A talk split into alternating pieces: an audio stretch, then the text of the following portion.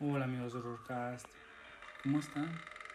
Sean bienvenidos a un nuevo capítulo de la historia de John Wayne Gacy. Así que ponte cómodo y retomemos esta gran historia. Después de abandonar la cárcel, se mudó nuevamente a Illinois, donde ocultó su registro criminal con total éxito, hasta que la policía comenzó a investigarlo por los asesinatos posteriores.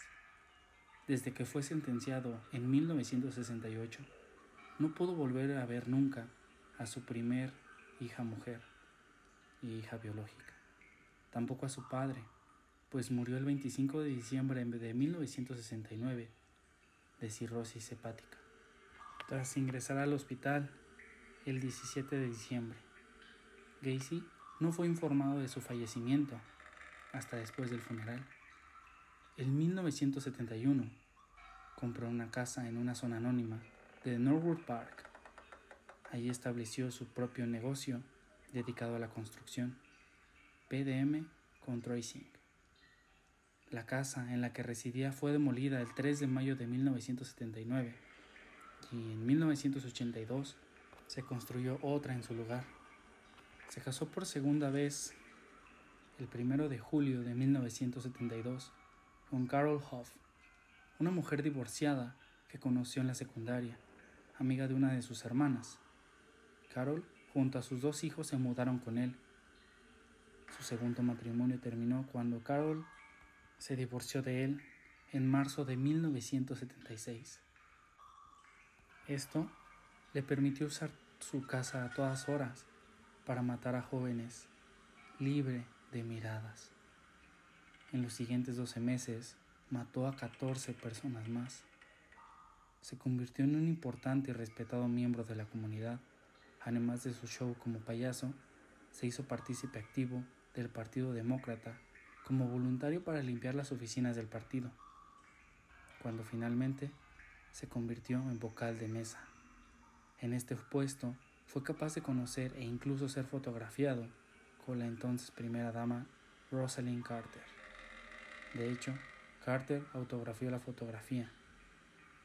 Para John Gacy, los mejores deseos. Durante la búsqueda en la casa de Gacy, después de ser arrestado, esta foto causó una vergüenza mayor al servicio secreto de los Estados Unidos, ya que en ella aparecía John con una chapa en una solapa que mostraba una letra S, lo que significaba que el servicio secreto le había otorgado la autorización para acceder a información clasificada. En 1978 colaboró con el Partido Demócrata, pintando gratis sedes del partido. Dirigió el desfile de la Constitución polaca el 4 de mayo de 1978 y ganó peso en el ámbito político local. Y ahora vamos a explicar sus crímenes.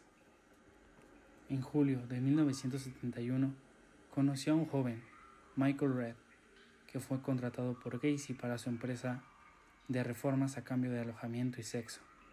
Gacy le golpeó con un martillo en la cabeza y el chico pudo escapar al día siguiente. El 2 de enero de 1972 recogió a un chico de 15 años, Timothy McCoy. Al día siguiente lo mató a puñaladas en su propio domicilio y lo enterró bajo su casa, siendo el primer asesinato que confesó Gacy. Esto causaba malos olores y atraía moscas a su domicilio. Hacia 1975, Carol Hoff ya sospechaba que las continuas ausencias nocturnas de su marido no eran por trabajo, sino para mantener relaciones sexuales con adolescentes en el sótano de su casa, aunque no imaginaba los crímenes que allí mismo se cometían.